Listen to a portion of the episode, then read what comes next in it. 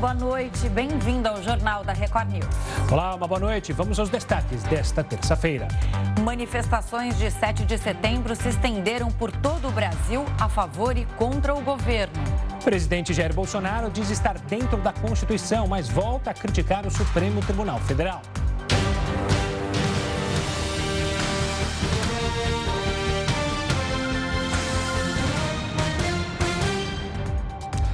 O presidente Jair Bolsonaro discursou hoje pela manhã para manifestantes em Brasília. Ele voltou a criticar o Supremo Tribunal Federal.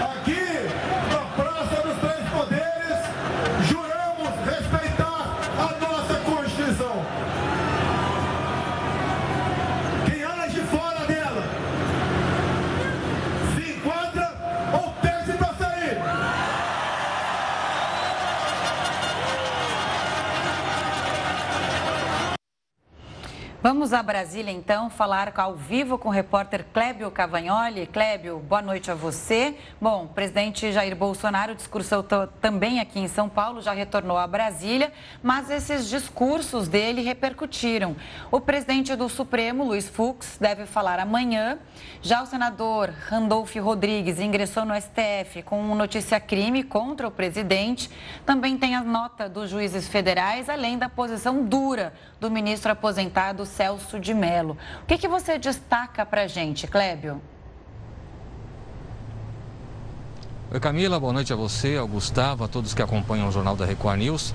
Olha, o maior impacto foi no Supremo Tribunal Federal, que tem sido alvo constante das críticas do presidente Jair Bolsonaro. A gente estava ouvindo o discurso dele há pouco e ele se dirigiu ao presidente do tribunal, ministro Luiz Fux, dizendo que ele deveria enquadrar o seu se dirigindo também, né, de certa forma, colocando o ministro Alexandre de Moraes, que é hoje o principal alvo de críticas é, do presidente Bolsonaro, como alguém que precisa ter limites. A principal crítica é essa, né? O Bolsonaro, o presidente Bolsonaro disse que Alexandre de Moraes age fora da Constituição. Já em São Paulo, Camilo, o grande problema foi que o presidente Bolsonaro disse que não vai mais acatar ah, as decisões dadas pelo ministro Alexandre de Moraes.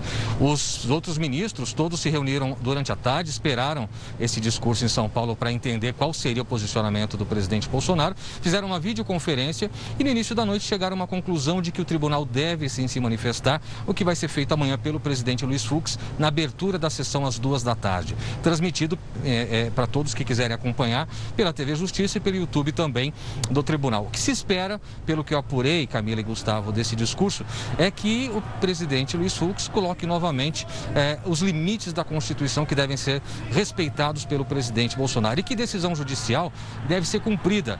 Caso não se concorde com ela, existem os meios recursais dentro do próprio Poder Judiciário. Pode-se apresentar recurso, a própria, eh, o próprio Supremo Tribunal Federal, que é a Suprema Corte Brasileira. Então não existe, na visão dos ministros, essa teoria de não cumprir decisão judicial.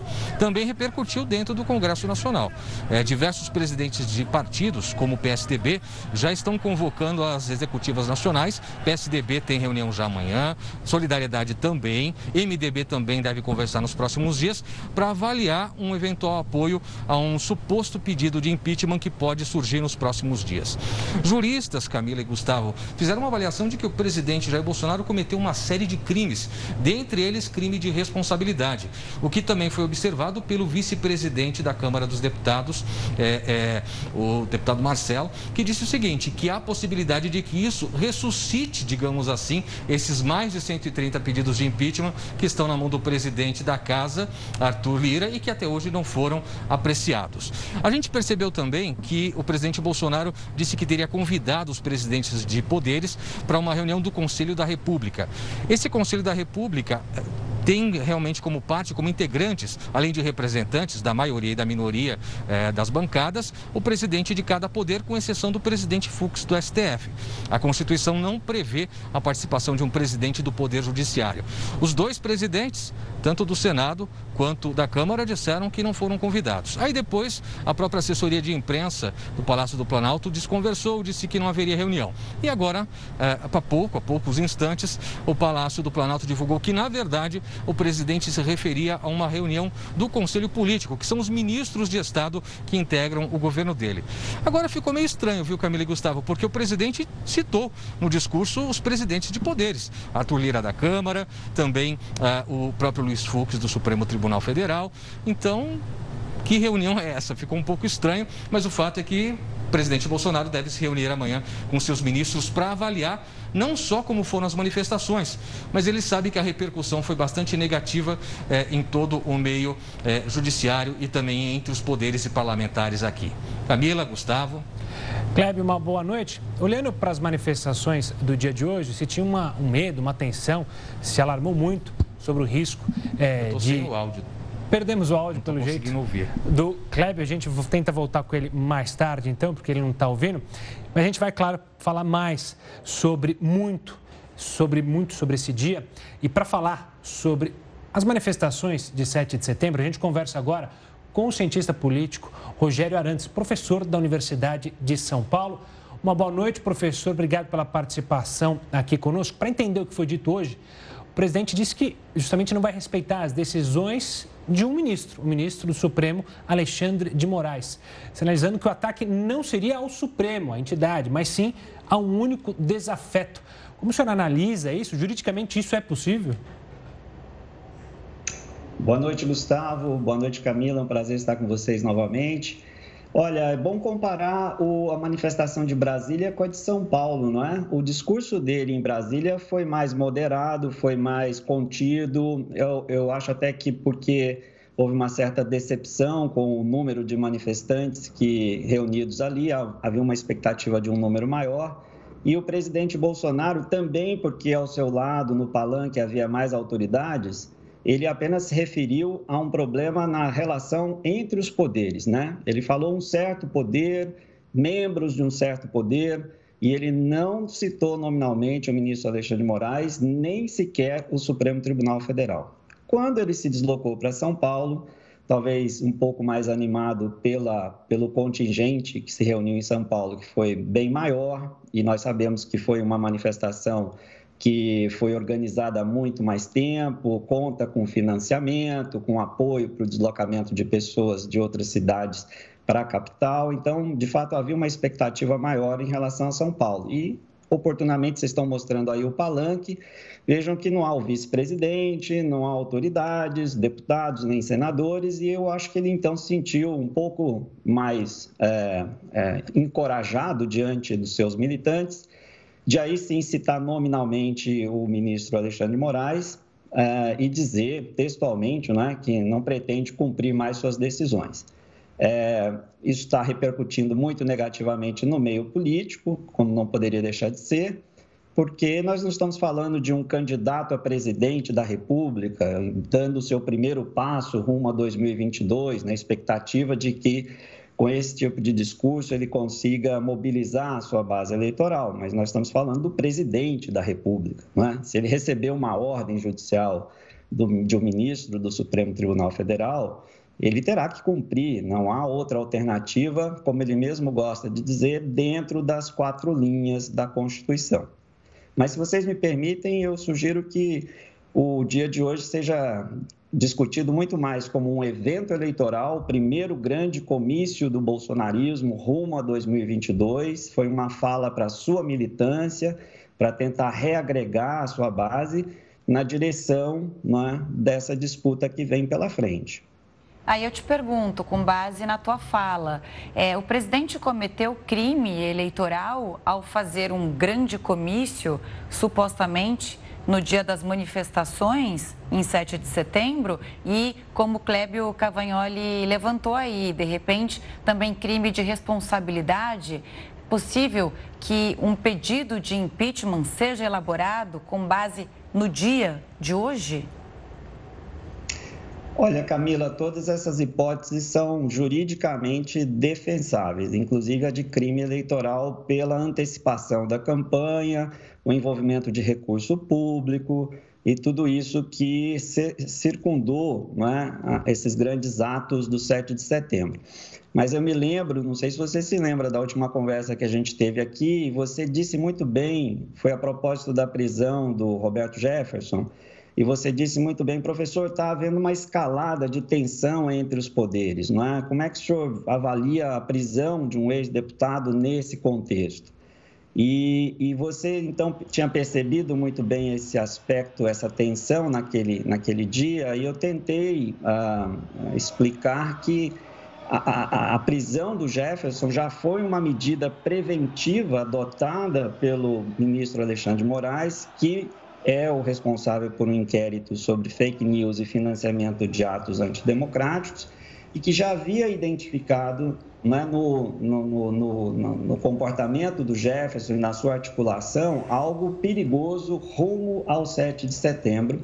E eu te disse naquela, naquele dia que a tensão ia, ia continuar e a temperatura ia subir. Né? E a temperatura subiu, né? subiu fortemente. Na véspera de ontem, é, muitos setores da sociedade brasileira estavam alarmados com a hipótese de acordar no 7 de setembro com um golpe de Estado.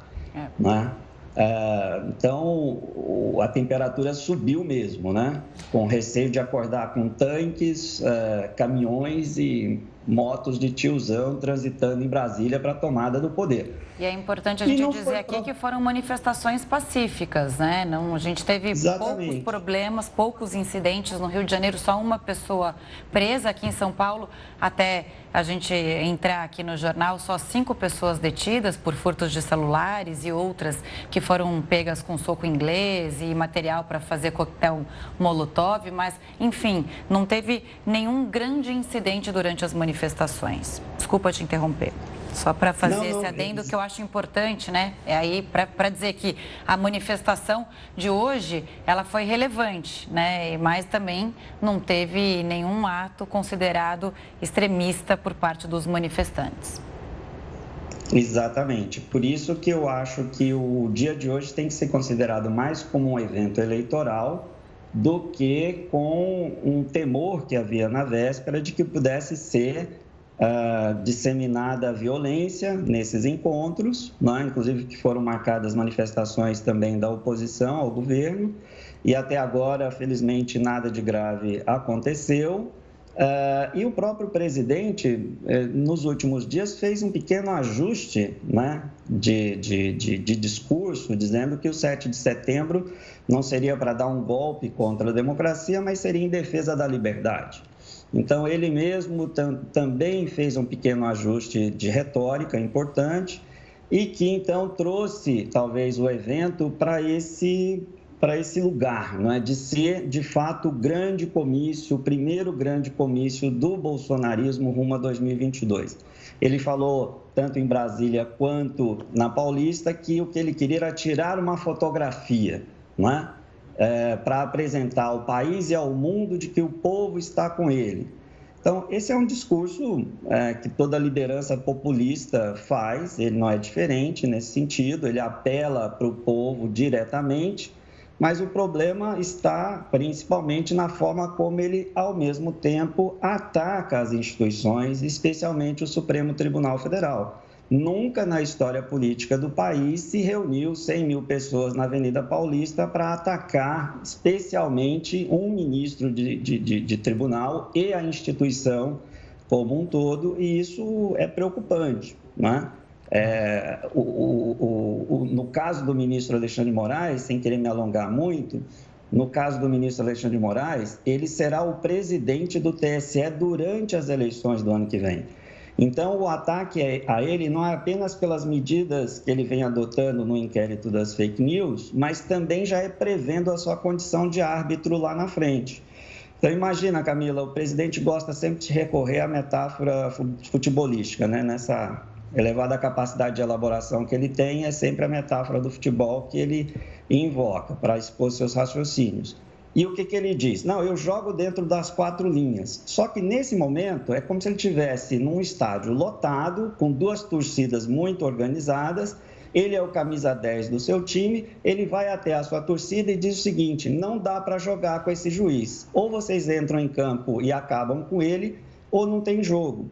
Antigamente, nos primórdios do, do futebol, isso até acontecia. A torcida entrava em campo e linchava o juiz. Hoje em dia não dá mais para fazer isso. Professor... Mesmo que ele flerte com essa possibilidade, não tem como afastar o ministro Alexandre de Moraes de ser o juiz da partida no ano que vem. Né? Professor, tem gente... mais apoio por trás do Alexandre de Moraes para garantir essa posição dele.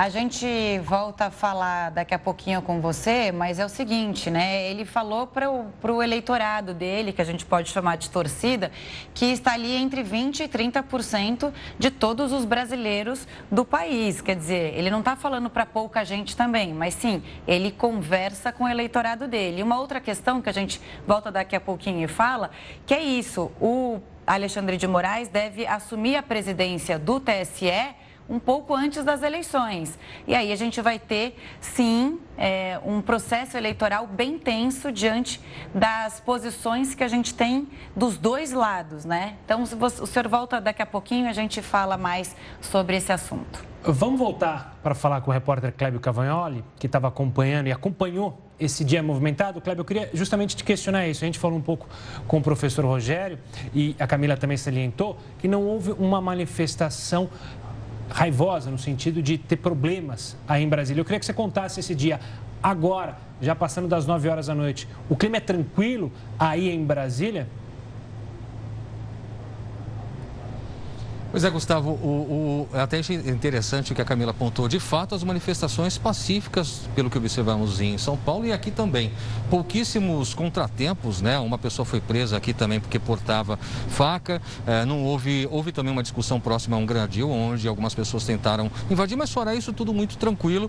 Agora, já bem mais é, sossegado, muita gente já deixou, inclusive Brasília, já é possível ver que as ruas estão mais vazias, o que não se via ontem. Na véspera, muita gente circulando. É, de verde e amarelo pelas eh, avenidas, pelas ruas, pelo eixo monumental aqui em direção à Praça dos Três Poderes. Agora, pelo jeito, muita gente já deixando a capital federal. Agora, o que me chamou a atenção disso também, Gustavo, é que os ministros, alguns ministros do Supremo com os quais eu conversei e também alguns parlamentares, disseram justamente isso. As manifestações foram tranquilas, mas não foram o que se previa para o presidente Bolsonaro. Eles avaliam que foi menor do que eles esperavam, próximo do que se prometia, inclusive perto daquilo do que foi anunciado e do tempo que tiveram para organizar.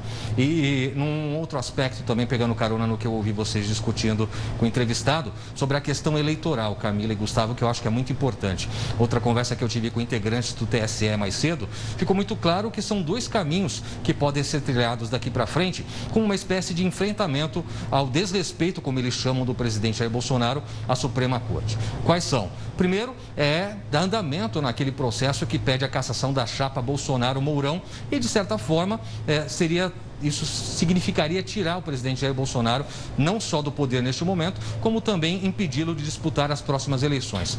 Caso isso não seja possível, não se concretize, ou um pedido de impeachment não avance na Câmara, uma outra alternativa é com base naquilo que se viu hoje, o que chamam de pré-comício, de pré-campanha, campanha eleitoral antes do momento adequado, o que também pode configurar crime eleitoral e retirá-lo da disputa, seria uma maneira de então torná-lo inelegível para as eleições do ano que vem. É claro que isso vai acirrar ainda mais a disputa, né, Camila e Gustavo, e a gente vai acompanhar daqui como é que vão ficar os próximos capítulos, principalmente depois de amanhã, quando a Corte vai se pronunciar, o Supremo Tribunal Federal, de forma oficial sobre isso. Obrigado pelas suas informações e parabéns a toda a equipe pelo trabalho hoje aí em Brasília. Um forte abraço, Kleber. Não, e uma coisa a se falar é o seguinte: amanhã a gente também vai ver o que o governo, o Planalto, achou também das manifestações, né? Depois dessa reunião, ele tinha falado da, do Conselho da República, mas na verdade a reunião vai ser do Conselho do Governo. Você bem disse para mim, né? Presidente, vice-presidente. Os ministros de Estado. os ministros né? de e Estado. E a Advocacia Geral da União também. Essa reunião a gente vai saber o que vai sair daí, então, amanhã pela manhã, se não me engano. E a gente continua daqui a pouco com as manifestações de 7 de setembro em todo o Brasil. O Jornal da Record News volta já já. Não saia daí. O Jornal da Record News está de volta e você pode acompanhar a gente ao vivo, coisa boa, né? É, acompanhar o nosso jornal ao vivo no R7, no YouTube, no Facebook, no Twitter e no aplicativo da Record News. Vamos voltar a falar com o Rogério, porque hoje à tarde o presidente Jair Bolsonaro também discursou para manifestantes em São Paulo e voltou a criticar os ministros do Supremo. Vamos ouvir.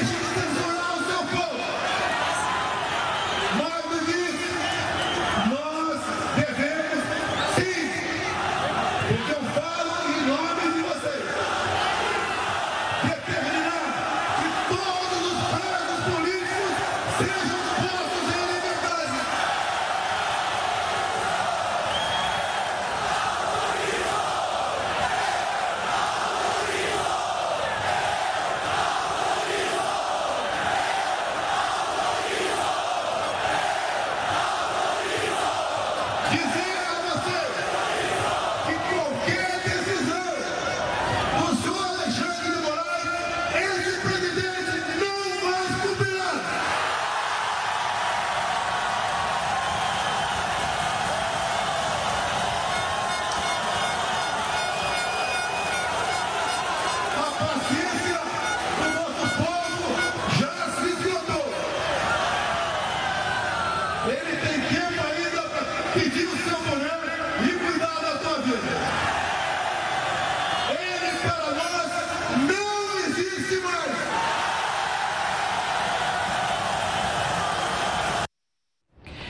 gente volta a falar com o professor e cientista político Rogério Arantes. Rogério, a gente falou, levantei essa questão com o Clébio Cavagnoli sobre o que o governo, como o governo vai avaliar as manifestações de hoje. O senhor acha que o Planalto vai ficar satisfeito com o que houve hoje? E também queria saber do senhor, professor, é, sobre como você acha que vai vir a resposta amanhã do ministro Luiz Fux, presidente do STF. Você acha que ele vai manter o tom elevado? Eu acho que sim. Tudo isso vai acontecer amanhã de maneira bastante previsível, viu, Gustavo e Camila? Pelo seguinte, é... as frases que ele acabou de, nós acabamos de ouvir, que ele pronunciou hoje, né, são frases que não cabem a um presidente da República. Elas são extravagantes demais para virem de um presidente da República. Elas são, para usar as palavras que ele gosta de, de inventar, elas são incumpríveis, né? e amanhã, provavelmente, ele vai encontrar uma forma de dizer que não era bem assim. E diante da necessidade de algum ajuste mínimo da parte, inclusive do presidente, na relação com os demais poderes, é, eu acho que uma atenuação disso pode até ser, pode até acontecer da parte do presidente. Se não isso, o que ele vai destacar e o seu núcleo mais próximo é que as manifestações do 7 de setembro foram uma grande mensagem ao país de que o seu governo está vivo, que o seu governo vai continuar uh, à frente e vai caminhar de maneira vitoriosa rumo a 2022. É bom lembrar é, que o discurso de hoje se centrou basicamente nesse, nesse ponto, que é o que eu acho que sobrou do núcleo duro do bolsonarismo, que é essa visão antissistêmica que o bolsonarismo carrega. É? De, de achar que o mal do Brasil está nas instituições, enquanto não houver um líder que seja capaz de colocar todas elas debaixo do braço e governar de maneira independente e sem nenhum tipo de obstáculo, é que o país sai do estado em que se encontra. Mas por trás disso, o que essa, esse discurso, na verdade, também visa esconder é que o governo fracassou em muitas das políticas, das bandeiras e das promessas que fez. Então, o presidente ele tentou se reerguer nesse momento, justamente num momento em que ele está profundamente isolado, com uma grande crise de popularidade, com a economia trazendo coisas do passado, como inflação, preço da gasolina, preço do gás e uma série de problemas numa área que ele sequer imaginava que ia enfrentar dificuldades. Para não dizer outras bandeiras, como, por exemplo, o combate à corrupção. Observe nessa plateia, observe nessa grande manifestação se há um cartaz levantado, levantando a bandeira do combate à corrupção. O bolsonarismo perdeu essa bandeira, o presidente perdeu essa bandeira. O lavajatismo já não está mais com ele, justamente pelas medidas que no governo ele tomou solapando né, as bases do que vinha sendo a Operação Lava Jato. Então ele perdeu a, perdeu a bandeira do combate à corrupção, ele está perdendo no fronte econômico, ele está perdendo até na pauta mais ideológica, ele teve, que, ele teve que se desfazer do seu ministro da Educação, do seu ministro do Meio Ambiente, do seu ministro das Relações Exteriores, que eram pontas de lança do bolsonarismo mais ideológico. Então, o, e, e agora acossado por uma CPI por conta da sua condução na pandemia. Então, é um presidente muito isolado. E é natural que, em situações de isolamento, querendo se reeleger, ele radicalize o seu discurso como ele fez hoje. Né? Então, assim, eu não estou entre aqueles que acham que o evento de hoje para o presidente tenha sido mal sucedido. Para os propósitos dele, eu acho que foram bem sucedidos. E amanhã, as instituições, chamadas instituições, o Supremo, o Congresso, etc., vão reagir a essa parte mais dura do seu discurso. E vão dizer para ele: presidente, decisão judicial não se discute, cumpre. Não é? O que vier do Supremo vai ter que cumprir. O que vier do TSE vai ter que cumprir. E o Congresso, embora esteja querendo cooperar com o governo, não vai para além das quatro linhas da Constituição que o senhor tanto ressalta.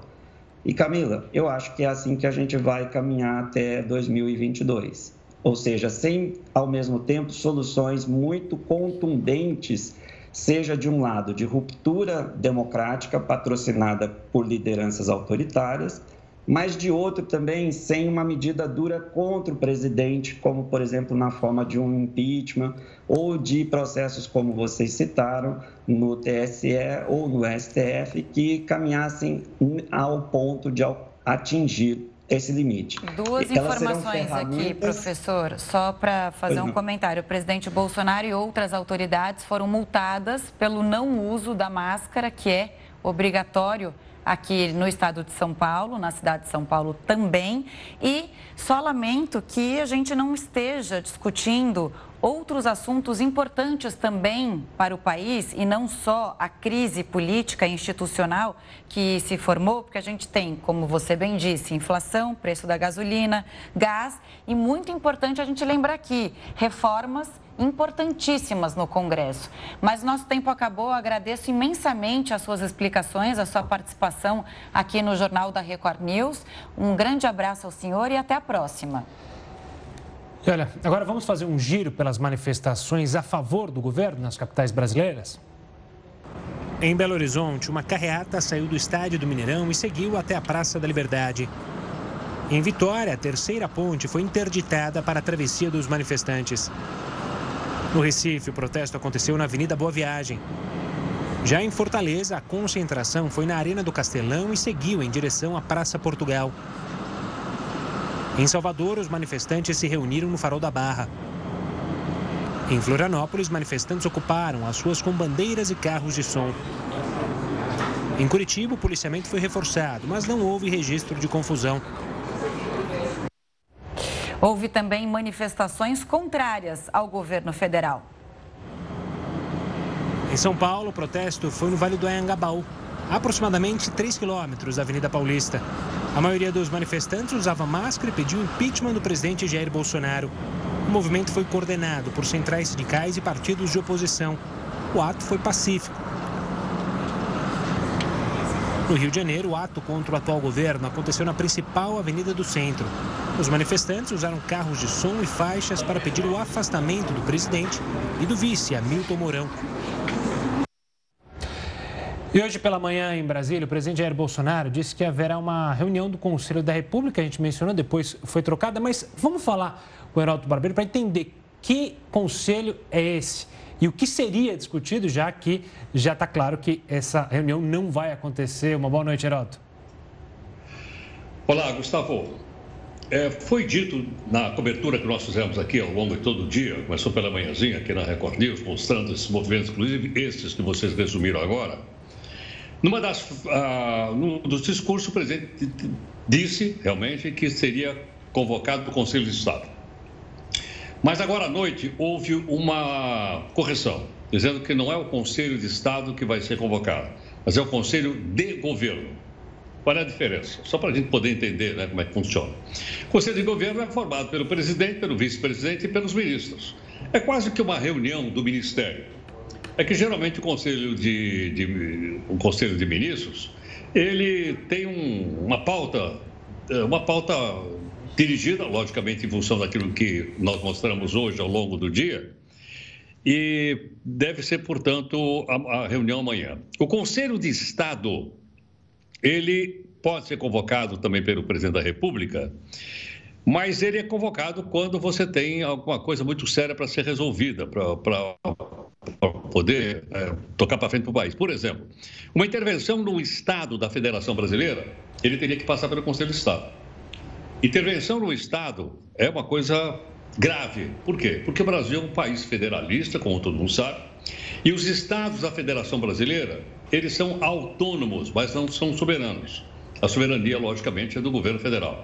Mas os estados são autônomos, tem governador eleito, tem Assembleia Legislativa eleita diretamente pelo povo. E, portanto, uma intervenção como essa é uma coisa muito grave. Só queria lembrar, para a gente poder comparar uma coisa com a outra, a última vez que houve a convocação do governo do Conselho de Estado foi no governo do Temer. Eu acho que a gente está lembrado quando houve uma intervenção parcial no Estado do Rio de Janeiro, quando então essa intervenção deveria ser total. Mas, mas aí se optou por fazer apenas uma intervenção civil-militar. Então, tropas do Exército, tropas militares, ocuparam parte da, da cidade do Rio de Janeiro, principalmente aquela dominada pelo tráfico. Aquilo foi decidido através de uma reunião do Conselho de Estado. Fora isso, você não tem essa, essa, esse costume no Brasil. É uma, é, é uma entidade legal, é uma entidade democrática, que nasceu em 1990. 1990, só para a gente ter uma ideia, o presidente do Brasil era o Collor.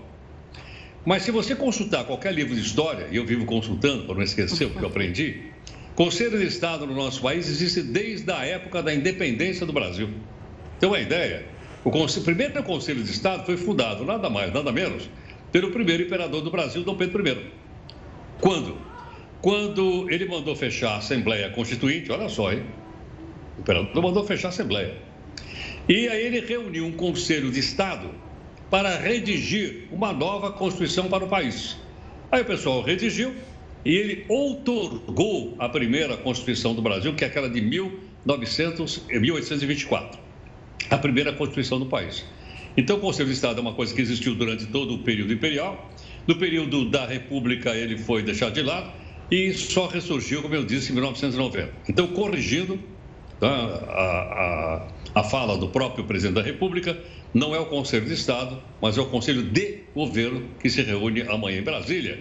E aí a gente vai acompanhar, vai, vai, vai saber o que é que o governo pretende depois das manifestações que aconteceram hoje em várias cidades brasileiras e, como nós mostramos ao longo do dia, algumas favoráveis ao governo e outras contrárias também ao próprio governo federal. A gente falou tanto do 7 de setembro, né, Heródoto? Vamos ver então como vai ser o 8 de setembro. Você volta daqui a pouquinho com a gente, tá, mestre? Até daqui a pouco. Tchau. E a gente segue falando das manifestações de hoje em todo o Brasil. O Jornal da Record News volta daqui a pouquinho. E o Jornal da Record News já está de volta. E você pode acompanhar a gente, lembrando, ao vivo no R7, no YouTube, no Facebook, no Twitter e também pelo nosso aplicativo. Baixe ele no seu celular. Manifestantes também se reuniram no Rio de Janeiro. E quem tem as informações para a gente é o repórter Felipe Figueiredo. Felipe, o ato foi em qual ponto aí do Rio? Como foi a, a, a manifestação por aí? Boa noite, Camila, Gustavo. Aqui no Rio de Janeiro, o principal ponto de concentração dos manifestantes foi Copacabana, na zona sul da cidade. A orla foi ocupada por milhares de apoiadores do Bolsonaro. Ainda pela manhã, motociclistas organizaram um passeio em apoio ao presidente. Eles se concentraram em dois pontos, na Barra da Tijuca e em frente ao estádio do Maracanã. A Polícia Militar e a Guarda Municipal acompanharam várias manifestações aqui no Rio de Janeiro. Camila, Gustavo. Olha, agora à noite, panelaços contra o presidente foram ouvidos em alguns estados. Em São Paulo, o som de panelas e buzinas foi ouvido no bairro de Perdizes, na zona oeste da cidade. No mesmo horário, moradores de Salvador também protestaram contra o presidente. Em Guará, no Distrito Federal, Federal o panelaço aconteceu num condomínio de prédios. O protesto foi organizado pelas redes sociais em resposta ao discurso do presidente Jair Bolsonaro neste 7 de setembro. Agora a gente volta a falar com Heródoto Barbeiro para saber sobre as mudanças pedidas hoje nas manifestações, se elas podem ter uma solução imediata. Heródoto, existe algum exemplo semelhante ao que a gente viu hoje? Olha, é, eu creio que talvez o evento mais parecido com o que aconteceu hoje foi o evento das diretas já.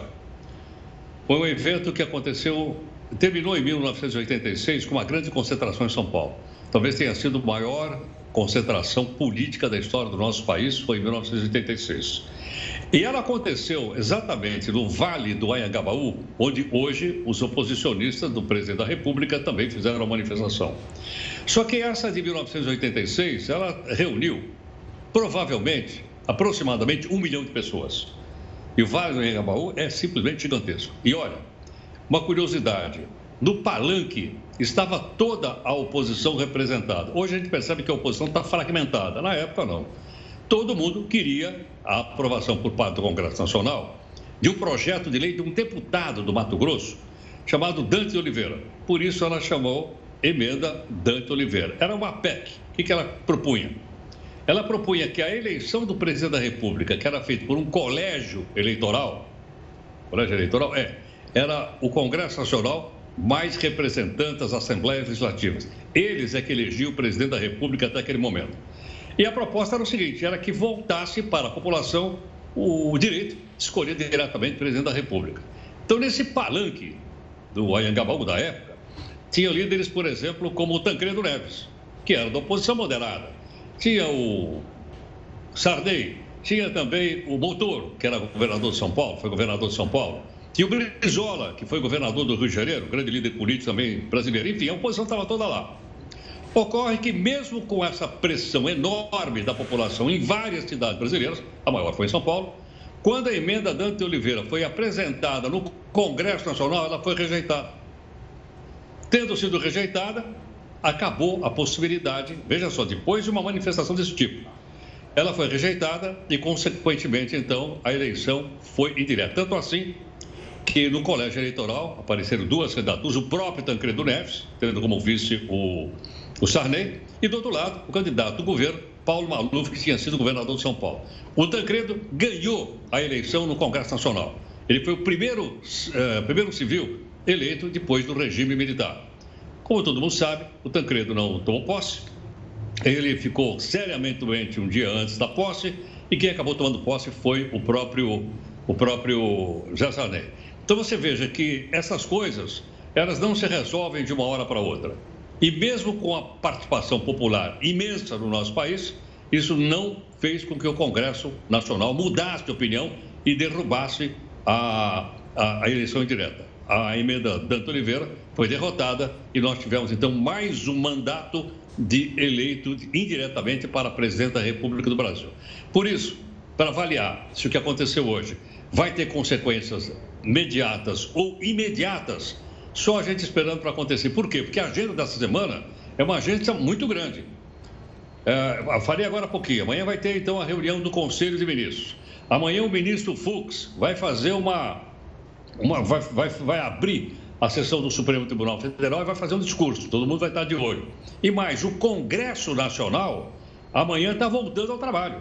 São 513 deputados e 81 senadores. E o que, que eles têm para votar na quinta-feira? Nada mais, nada menos do que o Código Eleitoral.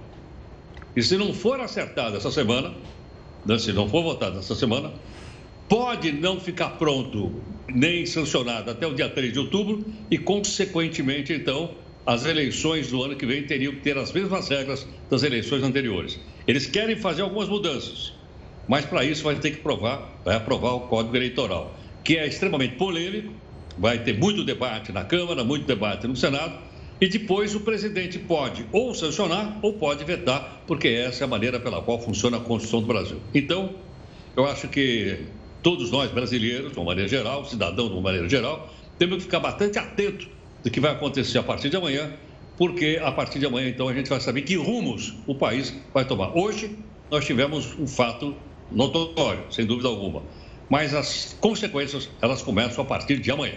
Poroto, você lembrou da direta já, que não passou, e também aí o nosso querido Sócrates foi embora, enfraquecendo o nosso Corinthians, já que você relembra bastante daquele palanque do Sócrates. Mas não é para hora de falar de Corinthians. A gente volta a se falar amanhã, tá bom, Heroto? Um forte abraço. Até mais. Olha, o Talibã define chefes do novo governo em meio a protestos em Cabul. O Jornal da Record News volta já. O Jornal da Record News já está de volta e o julgamento dos acusados pelo atentado terrorista de 11 de setembro foi retomado. O caso estava parado há um ano e meio por causa da pandemia. O mentor dos ataques está entre os acusados. Ao todo, cinco pessoas vão ser julgadas pelos crimes de terrorismo e assassinato de 2.976 vítimas. Se forem condenados, eles podem receber a pena de morte. Ainda no noticiário internacional, o Talibã divulgou hoje os nomes que vão integrar o novo regime provisório que vai comandar o Afeganistão. O anúncio foi feito em meio a protestos em Cabul. Hoje, o porta-voz do grupo extremista anunciou os nomes que vão compor o governo interino. Todos pertencem ao Talibã, contrariando a promessa de um governo inclusivo e com integrantes de diferentes partes do país. Entre eles, o ministro da Defesa, Sirajuddin Haqqani, que está na lista de procurados do FBI. Ele é acusado de participar do ataque a forças americanas na fronteira entre o Afeganistão e o Paquistão. A recompensa oferecida pela polícia equivale a mais de 25 milhões de reais. O Talibã prometeu aos Estados Unidos que vai permitir que americanos com passaporte deixem o Afeganistão. A confirmação foi feita ao secretário de Estado Anthony Blinken. Ele declarou nesta terça-feira que a Casa Branca trabalha para garantir o retorno dos cidadãos ao país de origem. Está gostando das entrevistas, das reportagens? Então mande uma mensagem para o WhatsApp da Record News. Anote o número que já aparece aí na sua tela. É o 11 3300 5555. Repetindo, 11 3300 5555. A gente espera a sua mensagem. Uma joalheria na região central de Paris é alvo de um assalto milionário. Mais um que acontece né, em Paris. Duas pessoas foram presas. Três homens bem vestidos e armados levaram cerca de 60 milhões de reais em joias. Os assaltantes tentaram fugir num carro e foram perseguidos pela polícia. Dois acabaram presos. Um deles foi baleado na perna. É a, a joalheria fica numa das regiões de comércio mais luxuosas do mundo. Ainda falando de Europa, o continente registra o verão mais quente da história. Do começo de junho até o fim de agosto, a média da temperatura no continente foi de 0,1 grau acima do recorde anterior. Segundo a União Europeia, nos últimos meses, os países sofreram com climas extremos, chuvas e inundações na Alemanha e Bélgica e queimadas nos países do sul. Voltando para o Brasil, média móvel de mortes fica abaixo de 600 pela primeira vez em nove meses. Não saia daí, o Jornal da Record News volta em um minuto. O Jornal da Record News está de volta e a Prefeitura do Rio vai retomar amanhã a vacinação contra o coronavírus em adolescentes de 15 anos. A cidade recebeu mais 35 mil doses da Pfizer para a primeira aplicação. Para as meninas, a vacinação é amanhã e quinta-feira. Para os meninos, na sexta-feira. Hoje, os postos de vacinação ficaram fechados por causa do feriado. Vamos ver agora como é que está a situação da pandemia aqui no Brasil, os números. Então, segundo o CONAS, o país chegou à marca de 20 milhões 913.578 casos. No total, o Brasil registra 584.171 mortes, isso desde o início da pandemia. 361 pessoas morreram pela Covid-19 nas últimas 24 horas. E agora, como está o andamento da vacinação em todo o Brasil? Mais de 63,95% dos brasileiros foram imunizados com a primeira dose. 32,05% da população tomou as duas doses ou a dose única da vacina. As autoridades de saúde do Chile aprovaram o uso da vacina Coronavac para crianças acima de 6 anos. É o primeiro país da América Latina a dar o sinal verde para a aplicação da Coronavac em crianças. A decisão foi baseada em um estudo chinês que comprovou a eficácia e a segurança. O Ministério da Saúde chileno ainda não divulgou as datas da campanha de vacinação. O país já tem cerca de 80% da população adulta vacinada. O primeiro feriado sem restrições teve lotação máxima em Salvador. A Guarda Municipal precisou organizar uma fila para tentar conter aglomerações. As balsas que levam para as ilhas, os bares, os hotéis, tudo lotado. Foi o primeiro feriadão com Salvador na fase verde de retomada da economia. Teve até fila para entrar em uma das praias mais disputadas da cidade. Para evitar a superlotação, a Guarda Municipal montou barreiras nos acessos. É o Porto da Barra, um lugar turístico de Salvador, então a gente dá a preferência de vir para cá. Né? Quem não quis esperar na fila pulou a mureta da praia. Um salto de quase 4 metros. Essa criança foi carregada pelo braço. O idoso também não se intimidou com a escalada para ficar mais perto do mar. Infelizmente não pode todo mundo adentrar ao mesmo tempo, porque se adentrar vai, vai, vai gerar aglomeração. Com um calor de quase 30 graus, praticamente toda a orla da capital baiana ficou assim nesse feriado. Estamos do outro lado da cidade, no famoso bairro de Itapuã. E por aqui, a praia também está parecendo um formigueiro. Era tanto guarda-sol que mal se via areia. No mar, muito banhista se arriscou também. Hoje aqui a gente já fez cinco resgates. Mas quem aproveitou o feriado mantendo os cuidados não teve do que reclamar. Só aqui na praia, comer uma carajé e depois ir embora. E o Jornal da Record News fica por aqui. Obrigado pela companhia e pela audiência. Continue agora com quem? Com a Manuela Caiado e o News das 10. Boa noite para você e até amanhã. Tchau, tchau.